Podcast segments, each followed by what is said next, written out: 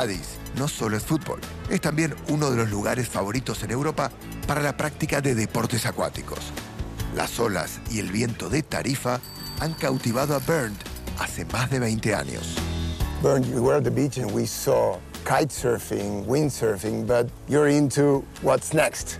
Now it's a time of foiling. The foiling system's a few years, and our electric foil gives a chance to technique on itself without the wind, Yeah. without the wave.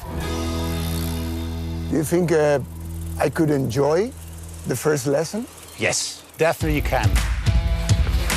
El e-foil es un deporte en el que una tabla, un motor de propulsión eléctrica y un mando a distancia se conjugan para lograr un objetivo soñado, volar por encima del agua. Move your body to the front and get on your knees. And now raise the speed. See the boat is accelerating. Very good. And now I just put a tiny little bit weight to the back. Stay with your hands on the board. You need your hands. Stay on the board. Try to leave your hands and put your weight backwards. Oh, be careful. So, what are you? You ready to stand up? Yeah, Let's do it. It's important that you keep all the weight on the front leg now. Okay. Stand the front, stand the front. Don't play with the trigger.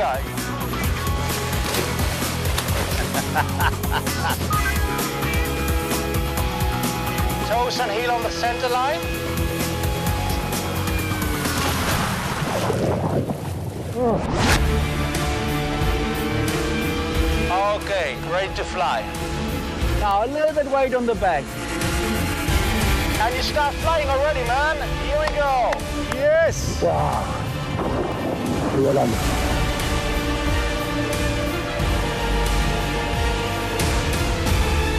Good job, man. Good job. Good flight, man. ¡Wow! Esto es increíble. Volando sobre el agua. Speechless. I love it. Amazing. A new dimension which is hard to describe because you're out of the water, but kind of flying. in silence, and you did so well, man. You're not saying it just because. No, no, definitely not. You know what you do. The board is not going with you. You're going to go with the board. A new experience which you never will forget, and I hope you can do it again. Thank you very much. Cádiz, un lugar de experimentación, de deporte, de pasiones intensas por el fútbol, el sol y la vida al aire libre. Esto es Diario de Bicicleta. Nos vemos en la próxima. Qué maravilla, Martín Einstein cambió la bicicleta por un nuevo vehículo, ¿no? Sí, sí, sí, está interesante. ¿Cómo no? Sí, Dionisio Estrada ya lo puso en su carta a los Reyes Magos. Sí. Falta mucho para que lleguen los Reyes sí, Magos sí. todavía, pero sí que fue fascinante esta experiencia. Empezó la jornada 22 con ese Girona 6, Almería 2. Desmantelado regresó el conjunto de Almería de este primer partido. La jornada nos entrega partidos muy buenos para el sábado, incluyendo los Osasuna contra Real Madrid, que será con el que iniciemos esta emisión de Fuera de Juego. ¿Cómo estás, Dionisio? Muy bien, gusto saludarte de nuevo, Ciro. Igual un rato a Manu Martín. Y pues vamos a ver, ¿no? ¿Qué es lo que pasa este fin de semana, ¿no? Con el Real Madrid sobre todo. especialmente porque es inevitable ver hacia más adelante. El Real Madrid ciertamente va a enfrentar a los Asuna, en principio este sábado en condición de visitante, pero después es Anfield, es el Liverpool, es la Champions. Esto dijo hoy Carlo Ancelotti. Ahora que le digo al partido de marcha son cero. Mañana pensamos que es un partido muy, muy importante porque Liverpool lo conocemos muy bien. Lo que hemos dicho antes, podemos bajar la desventaja, también si tenemos un partido más, no importa, seguir con las buenas sensaciones. Karim después del Mundial, después del parar el Mundial lo ha hecho muy bien, porque prácticamente ha marcado casi todos los partidos. Ahora el hecho que no está mañana no significa que está lesionado, significa que preferimos, sobre todo por la edad, darle descanso, ha dado su contribución para que se quede en una buena condición toda la temporada. No, no olvidamos que vuelve Vinicius, que, lo está haciendo muy bien, que puede ser sin duda un, delantero muy, muy peligroso. Que la gente dude, dude de la competición no es algo bueno, el deporte es eh, algo que tiene que ser limpio siempre todos intentamos de trabajar para que el juego sea limpio.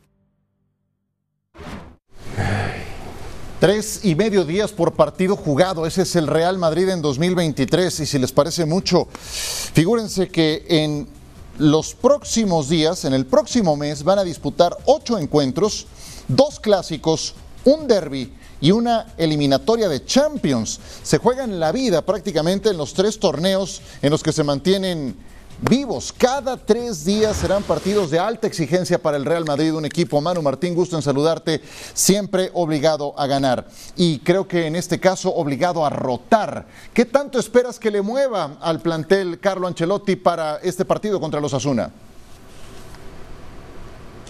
¿Qué tal? ¿Cómo estáis? Lo primero que tengo que decir es que tal y como está el fútbol español, no me extraña que Martín Einstein se haya ido a la playa. Eso es lo primero que tengo que decir, porque es mejor hablar de, estos deportes nuevos que muchas veces de cómo está el fútbol español.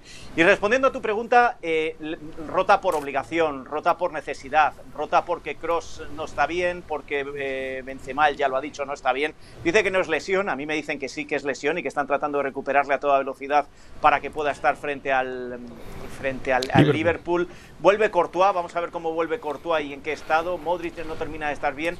Todas esas cosas está haciendo que tenga que rotar. Ya viene rotando desde después del Mundial, de, de ahí que hayamos visto a un gran Asensio, que hayamos visto a un gran Ceballos o que incluso Rodrigo en las distintas posiciones haya respondido, o qué decir del lateral izquierdo. Con lo cual, eh, yo espero una alineación reconocible, pero reconocible en el sentido que llevamos viendo en las últimas semanas con jugadores que van entrando más allá del centro del campo habitual, de la delantera habitual o de la defensa habitual. Sí, Benzema no entra en la, en la convocatoria, ya lo decía Manu Martín, tampoco está Tony Cross disponible. Noveno juego en la liga en que no estará disponible Karim Benzema. No está tan constante, tan sano como la temporada pasada, los años, lo dijo también Ancelotti en la rueda de prensa, ¿no? No está fácil. Inimaginable, ¿no? Tantos juegos. Eh, Demasiado. Eh, no, sobre todo porque, a ver, por la temporada anterior que, que tuvo, uno, Dos, porque pensábamos que al ser quizá un eh, año una temporada donde se metió un mundial en diciembre, pues iba a estar todavía mucho más a tope para la Copa del Mundo. Después terminó eh, quedando afuera. Eh, tuvo un gran periodo de descanso, por así decirlo, para pensar que después del mundial ¿eh? Eh, pudiera este, tener eh, una mejor cuestión o más óptima la cuestión físico-médica, no ha sido así. Ahora, decía Manu Martín, porque cuando yo lo escucho, Ancelotti dijo, ¿sabes qué? Sí está bien, más, sí puede jugar, pero prefiere guardarlo. Pero si Manu dice que tiene información de que realmente no está bien, pues entonces eso ya es peor. Porque una cosa es que lo guardes para que no se te ponga y otra cosa que sabes que sí tiene algo y por eso no lo estás poniendo. Y tal vez Manu es eh, la principal posición en la que no tiene por duplicado algún jugador fiable. Eh, hoy será opción Rodrigo jugando como una especie de falso 9. Rodrigo ha sumado enteros, pero en la posición en la que está Vinicius. Hoy recuperas a Vinicius. ¿Cómo esperas que sea el dibujo que presente Ancelotti en este partido contra los Asuna? Esa es la historia. Eh, yo vengo diciendo muchas veces que cuando juega con Valverde alante, con, Vinicius y con Benzema, a mí no me convence eso que llaman el 4-3-3. Yo veo ahí más un 4-4-2. Y hoy Ancelotti ha reconocido que en muchas ocasiones se está probando esa situación, se está probando esa forma de jugar.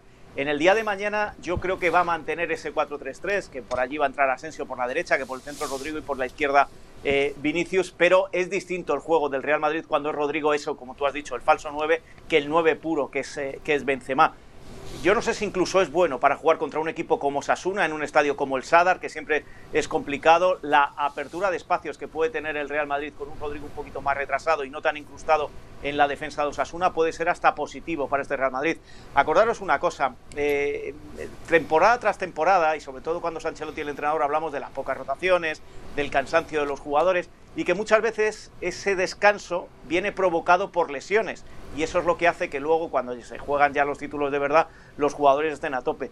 No descartemos tampoco esa opción, la opción de que a medida que vaya avanzando el mes esos jugadores que ahora vemos como Cross, como ha estado Courtois, como ha estado Modric o como ha estado Benzema eh, tocados puedan volver con otro brío con, o con más fuerza de la que tenían incluso antes de estar lesionados. Y, fíjate, Ciro, en los próximos 10 partidos enfrentas tres veces al Barcelona, dos por la Copa del Rey y uno por la Liga, dos veces al Liverpool. Y después rivales complicados, el Atlético, el Betis, viene Osasuna, que ya lo hemos dicho, de los últimos cinco partidos le ha podido ganar solamente dos y de los últimos tres eh, solamente le ha podido ganar uno. Quizás lo más fácil dentro de ese calendario de 10 sea el propio Español y Valladolid, por ejemplo. Sí, viene pesado para el Real Madrid. Eh, te quería justamente preguntar, Manu, por el Osasuna. El equipo de Yagoba Arrasate, desde que regresó al máximo circuito, ha sido un equipo regular, consistente. Ahí está en media tabla, no cuenta con el Chimi Ávila para este partido. ¿Qué tanto se le puede indigestar al Real Madrid de los Asuna en el Sadar? En el Sadar siempre se le indigesta al Madrid de los Asuna, aunque salga ganando en algunas ocasiones. Es un estadio mítico con muchos problemas en los que ha sufrido el Real Madrid dentro y extracancha con, con la afición. Es una afición que aprieta mucho, unos jugadores que esperan también mucho de su equipo y es como el día especial para ellos cada vez que se tienen que enfrentar al Real Madrid. Este Real Madrid que cuando se enfrenta a un equipo que le pone mucha intensidad sobre la cancha, mucha fuerza, mucha carrera, mucha velocidad y mucha presión, lo suele pasar mal. Y ahí es donde puede tener dificultades en el día de mañana el Real Madrid con jugadores que no terminan de estar al 100%. De ahí que el hecho de que Cross, era lo que quería decir antes, y que Benzema estén fuera de la convocatoria, vamos a ver qué pasa con Modric si juega o se espera a Liverpool y el hecho de que entren jugadores renovados con esa misma intensidad que suelen poner en la cancha es la forma en la que puede contrarrestar al, a los Asuna. Y una cosa, es, cierto lo que dice Diony, ¿eh? es la intensidad de los partidos, pero tampoco es muy distinto a las otras temporadas. Lo que pasa es que ahora aquí nos llama más la atención que es el Liverpool, el año pasado era el Paris Saint Germain, luego fue el Chelsea, luego fue el Manchester City, que la eliminatoria contra el Barça eh, es la semifinal de Copa es contra el Barça, sí, pero hay un mes en medio entre los dos partidos. Es decir, es lo habitual. Lo que pasa que nos llama más la atención esta temporada por eh, la, concentración de partidos en una época que es habitual, pero que depende de los sorteos. Y por otro lado, nos llama la atención por el cansancio y las bajas que tiene el equipo de Ancelotti o cómo se está mostrando en la cancha eh, desde que acabó el Mundial hasta hoy. Y yo le agregaría el tema, ¿no? Eh, aunque sea habitual, el tema de los momentos. El año pasado todo le salía al Real Madrid. Hasta jugando. Nadie se le lesionaba. nadie, exacto, es lo que iba. Nadie se le lesionaba, terminó imponiéndose en la Champions, eh, era líder prácticamente en la liga. Hoy los momentos, ¿a qué me refiero? Está a ocho puntos de el, Barcelona. del Barcelona y, tiene dos partidos muy complicados en lo que es la Copa del Rey y además Hoy, en relación al año pasado, que venía ahí, ganaba, ganaba, pero decías, bueno, ahí va ganando. Hoy, sí, de la Champions, lo tienes, no lo puedes poner como el año pasado, sí iba avanzando, porque no tiene a todo el equipo completo, porque tiene muchas lesiones y porque está jugando mucho peor que lo que jugaba el año pasado. Breve, Manu. Pero, pero Diony, no, no, no, no, no, no, no estoy de acuerdo con eso. el año pasado, en cada una de las eliminatorias de Champions, cuando salía el sorteo, incluso en la primera, eh, que ya sabéis, el sorteo es muy pronto y luego cuando se juega llegan distintos, nunca dábamos por favorito al Real Madrid. Se jugaba el primer partido y decíamos que ya estaba eliminado. Y se, jugaba el segundo partido y hasta los últimos 10 minutos el Real Madrid no estaba clasificado. Es decir, eh, eh, esto es bueno porque siempre nos quedamos con los buenos momentos en la memoria y no nos quedamos con los malos, pero si recordamos la situación del Real Madrid la temporada pasada, cada vez que tenía que enfrentar una eliminatoria de Champions o una eliminatoria de Copa o un partido de Liga, teníamos esas dudas antes del partido. Y esas son similares a las de este año, con una diferencia, que esos jugadores clave tienen un año más y muchos más kilómetros recorridos y no están como estaban el año pasado. Hablo de Kroos, de Modric y de Benzema. Y eso les ha llevado a algunos a tener que multiplicarse. y de Courtois también, ¿no? Sí, sí, sí. Eh, gente como Ceballos, que está mejor que el año pasado, gente como Camavinga, que te demuestra que puede ser fiable por la banda izquierda. En fin, así, así vienen las cosas. Ojo, los Asuna también es semifinalista en la Copa del Rey. Algo está haciendo bien el eh, entrenador Yago Barrasate en la actual gestión. Un poco más del Real Madrid. Los imprescindibles del equipo merengue. Veo que sigues teniendo muchas ganas de hablar del Real Madrid. Dionisio Estrada, dime el número 3 de la lista de imprescindibles del Madrid. En este momento, Vinicius. Vinicius. Sí. Me hubiera gustado irme por algunos otros, pero hay que decirlo. Entiendo que el tema del medio campo es importante. ¿Tu número 3 es Vinicius? Sí, y el año pasado estaba la posibilidad de Modric y de ¿Por qué le permite, señor productor, que me copie mi lista? ¿Ah, sí? Este señor, yo también puse a Vinicius 3. ¿Ah, sí? síguele. Bueno, es que eh, al final vamos a terminar con lo mismo del año pasado. Hoy estos tres no han estado a tope y lo está recibiendo el Madrid. Primero Vinicius, segundo. Aguanta, aguanta, aguanta, aguanta, aguanta, aguanta. Ya, ya, ya quemaste el segundo. Ah, es que pensé que querías. No, no, no, vamos, ya vas a acabar con el suspenso. Entonces ya ah. quemaste a Courtois. Dijiste Vinicius, Courtois 2. Y son los dos que yo también puse. Entonces, ¿También en tercero y segundo? No, sí, en segundo y tercero, efectivamente. Sí, te- tres Vinicius, ¿verdad? Sí, tres Vinicius. Tres Vinicius, dos Courtois. Y son los mismos que yo también puse. Manu Martín, dime tu. Bueno, pues dime tres y dos. ya que se alteró todo, venga. Yo os, eh, yo como, como me gusta mirarlo más con perspectiva, más que de manera puntual, yo di, los tres nombres que voy a decir, voy a decir ahora solo dos. De antemano me pongo la, la venda antes de la herida para que luego no, no me bronca. Yo lo digo desde el punto de vista de que son los mejores cuando están al 100%. Y lo único que pido es que para que sean destacables y para que sean imprescindibles estén al 100%. Eso ya llegarán o no llegarán a estar al 100%, pero creo que en el 3 Benzema es imprescindible al 100% y en el 2 Modric es imprescindible al 100%.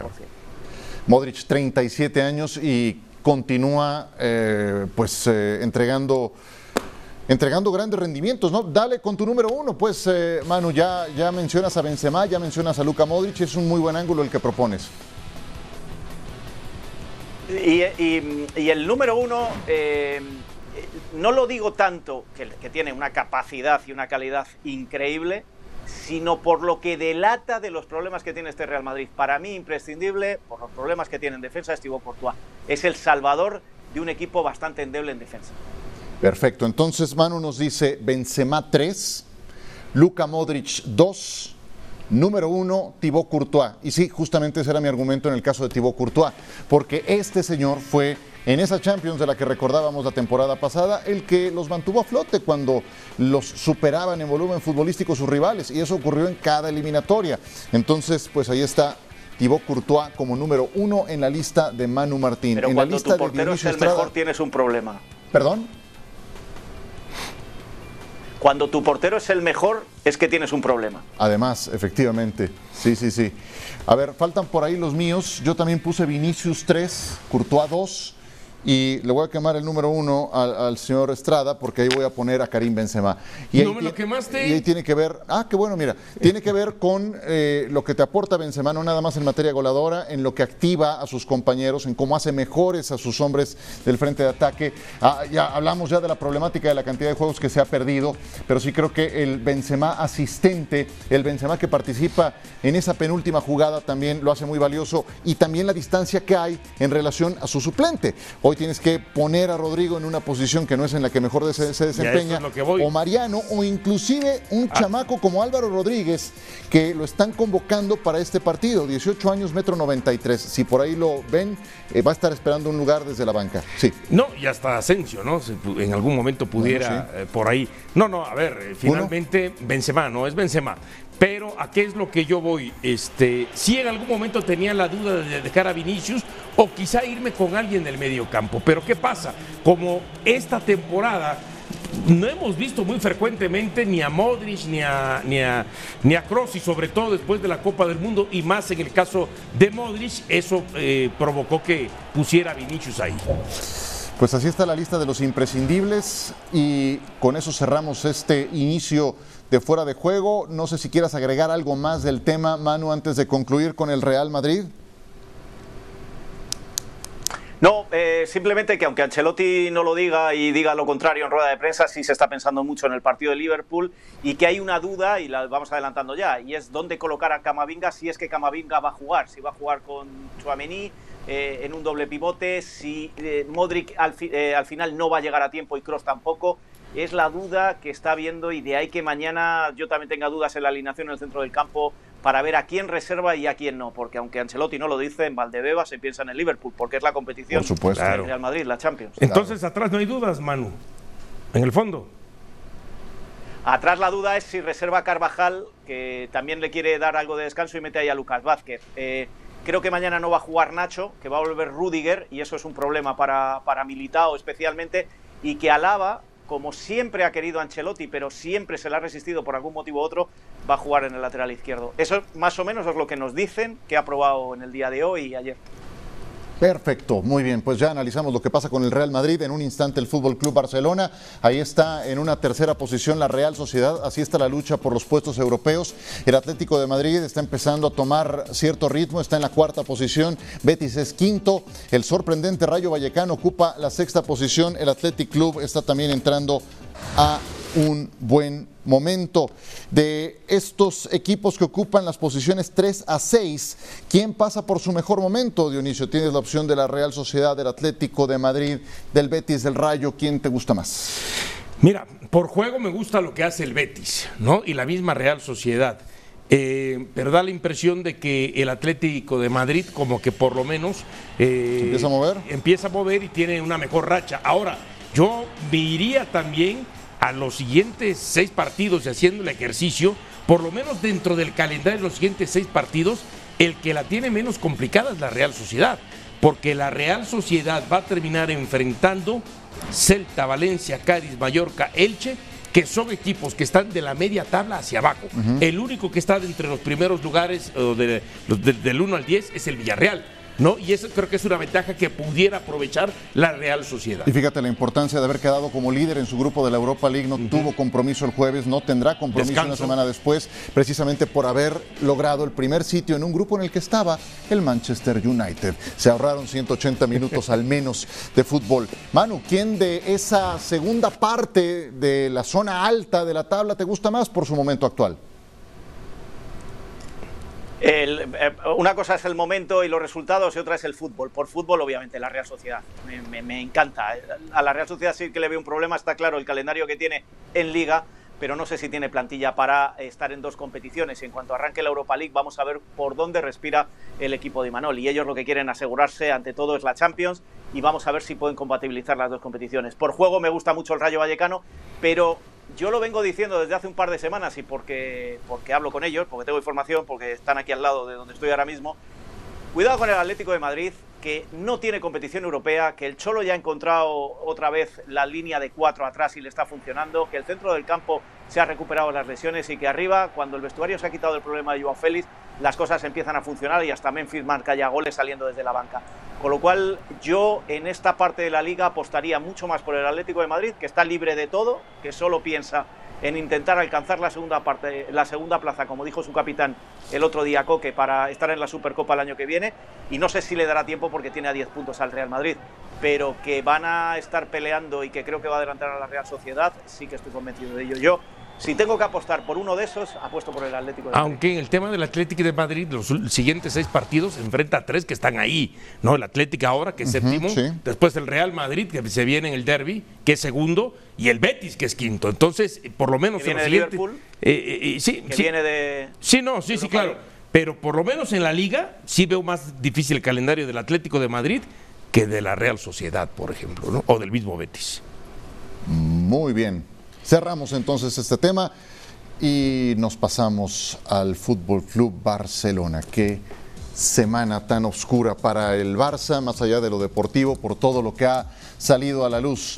Estos han sido los momentos oscuros de Xavi con el Fútbol Club Barcelona, cuando quedaron fuera de la Champions por terminar terceros a nivel de grupos en la 2021-2022, posteriormente eliminados en la Europa League por el Eintracht Frankfurt, una Eintracht que tomó por asalto el Camp Nou Supercopa 2022 quedaron eliminados en las semifinales al perder contra el conjunto del Real Madrid. Estos son algunos de los momentos oscuros, aunque ahí empezaba a dibujarse mejor fútbol y salían hasta como que satisfechos, eh, lo digo por el presidente. Está perdiendo, eh, celebraban. Pero con eh, mejores sensaciones. Les estaban haciendo mucha falta en tiempos recientes cuando se presentó este episodio. Copa del Rey 2022, el Athletic los eliminaba en la ronda de octavos de final. Sí, un Atlético que por supuesto los dejaba en el camino y estos han sido cada uno de los, eh, se puede decir, fracasos que ha tenido Xavi Hernández, que cuando uno los empieza a enumerar y los empieza a ver, dices, ¡ay! Pues ya van varios, ¿no? Han sido dolorosos, sí, sí, sí. Y ahora en la liga, en la liga es cuando están atravesando aparentemente Manu por su mejor momento. Eh, quedaron en segundo lugar de la anterior, anterior temporada, pero muy lejos del Real Madrid.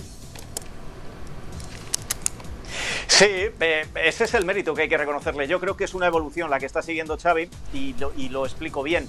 Es una evolución de eh, todos los tropiezos del inicio del campeonato, eliminado de Champions, en la liga no terminaba de arrancar. Poco a poco ha ido entrando en razón, ha ido olvidándose de ese humo que llaman el ADN del Fútbol Club Barcelona, ha ido cambiando el sistema, ya no es un 4-3-3, ya juega un 4-4-2, ha encontrado a un Dembélé que quería echar y que funcionaba, ha encontrado un Lewandowski en la primera parte de la temporada, pero ahora Gaby y Pedri le funcionan bien y él mismo ha ido madurando como entrenador en la liga. En la Champions quedó eliminado y vamos a ver qué es lo que sucede en la Copa. En la Supercopa fue capaz de hacer un partidazo frente al Real Madrid, pero llega a la Europa League, que era el verdadero examen, le da un ataque de entrenador, cambia la defensa, que era lo que mejor le funcionaba, y frente al, United, dentro de que fue un gran partido, pero por la emoción que tuvo de ida y vuelta, a mí me dejó a deber Xavi y el Barcelona. Es decir, cuando tu examen es con el Cádiz, a lo mejor lo tienes fácil. Cuando tu examen es con el eh, Manchester United, ahí todavía se nota que aunque vas creciendo, todavía te queda un poquito más por crecer. Y no hablo ya de, de, la semana negra de despachos en el Barcelona y del fútbol español, que eso va para largo y eso puede hacer mucho daño. Pero en lo estrictamente deportivo vamos a esperar al jueves que viene y ahí veremos la verdadera dimensión de este Barça, porque si solo le va a quedar la liga con la Copa del Rey, que insisto, son dos partidos con un mes de diferencia con el Madrid, pues a lo mejor el año es bueno, maduras, creces, ganas la liga, pero todavía se esperaba mucho más de este Barça y de este Xavi esta temporada. Sí, y esa cumbre tan eh, complicada que parece ir a derrotar al Manchester United en Old Trafford la tendrán que buscar sin Gaby suspendido y sin Pedri, el futbolista que más soluciones estaba entregando en la actual campaña. Y creo que es, eh, si hay un insustituible, ahora que hacemos ese ejercicio con el Real Madrid, en el Barcelona se llama Pedri. Eh, ¿Responderías esa pregunta? ¿No avanzar en la Europa League sería un fracaso? Sí, será un fracaso, ¿Sí? porque es el segundo torneo que lo juega Chavilla. ¿no? Entonces, eh, el torneo anterior que quedó eliminado de una manera sorprendente cuando todo el mundo pensaba que iba, por lo menos tenía para avanzar había dejado atrás al Napoli, si no, al Atalanta. Napoli, al Napoli, ¿no? Al Napoli y luego perdió con Eintracht. Y, perdió con Eintracht que nadie se lo imaginaba, ¿no? En un estadio donde los locales era el equipo alemán, ¿no? Aunque jugaban en, en Barcelona. Y yo sí pienso que es un fracaso porque es la segunda vez que afronta este torneo. La primera te la puedo justificar, recién llegabas, el equipo estaba todavía metido en, una, en un mayor marasmo de situaciones, tanto directivas y, y, apenas estabas encontrando al equipo. O sea, Pero aunque, tengan, aunque tengan ocho puntos de ventaja en la liga. Sí, no, bueno, es que estamos hablando de si sería un fracaso el no, avanzar en la UEFA Europa League. Y por supuesto, sería un fracaso no llegar este, y avanzar, pues. Sí, aunque como dijo Xavi, Manu, al final de la rueda de prensa se enfrentaron a un señor equipo. Y creo que es un término que le va muy bien al Manchester United.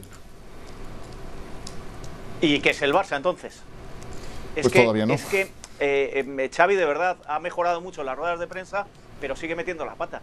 Es decir, eh, hemos empatado y lo justifica porque nos hemos enfrentado a un señor equipo. ¿Y qué se supone que es el Barça entonces? ¿A qué aspira este Barça? El líder de la liga con ocho puntos de diferencia con el Real Madrid, ¿a qué aspira este Barça? ¿Por qué se siente inferior con el Manchester eh, United, que es el tercero de la Premier? Y acordaros cómo empezó también la temporada. Por eso digo que el, examen que se está haciendo a Xavi y que creo que va a ser exitoso de final de liga, ganando la liga, la pinta que tiene el campeonato en estos momentos, eso sí que sería un fracaso gigantesco no ganar esta liga, porque solo la puede perder el Barça, ya no la puede ganar otro, solo la puede perder el Barça. Eh, el, examen es cuando sales fuera, igual que se presume de que la liga española es, eh, cuando se compara con la Premier es, bueno, pues cuántos títulos de Europa tiene la Premier y cuándo tienes la liga, pues cuando te enfrentas y fracasas también hay que decirlo. Y ha fracasado en el partido de ida, queda el partido de vuelta, cuidado, eh, que es el Barça que es el Trafford y que es el, United. Pero que a simple vista que Xavi diga, eh, nos enfrentamos a un señor equipo, pero ¿y tú qué eres entonces? ¿Te conformas? O sea, el empate te, lo justificas porque el otro equipo era más grande que tú. Estás dejando en mal lugar a tu equipo, sobre todo cuando vienes con la euforia que vienes. Acordaros que os dije la semana pasada, ha vuelto a hablar la porta, el Barça se va a meter en líos. Bueno, pues por un lado o por otro le están dando. Y a ver, yo pensaba, en el previo de este enfrentamiento, de estos enfrentamientos, yo pensaba, Barcelona va a sacar eh, por lo menos la ventaja mínima en su condición de local, que iba a ganar el partido de ida. Aunque después el Manchester United lo terminara eliminando en la vuelta. Pero yo ayer, a ver, finalmente las sensaciones es que el Manchester United terminó jugando mejor y que es más su propio técnico Tenga dijo, mínimo merecíamos meter cuatro goles. Y fíjate que el Manchester United tenía hasta siete ausencias. Sí, claro. Recupera a Lisandro, recupera a Savitzer, con Lisandro recupera un puntal en la defensa. Así es. Eh, tiene jugadores dúctiles y otro en un gran momento como Luke Como Rashford, quiero decir. Perdón. se ha preguntado el sentido de cambiar el centro de la defensa de, mandar a Araujo a la derecha, poner a Condé en el centro. O sacar a Rafinha cuando mejor estaba jugando. Eso es lo que yo llamo ataques de entrenador y es por ahí por donde todavía creo que a Xavi le falta algo para ser el gran Xavi que se espera que sea en el Tal vez esperando neutralizar a Rashford por esa banda, pero Rashford te puede jugar también por el centro y ser muy efectivo. En fin, nos faltó tiempo el día de hoy. Manu, un abrazo. Gracias. Un abrazo, gracias. Dionisio. Hasta pronto.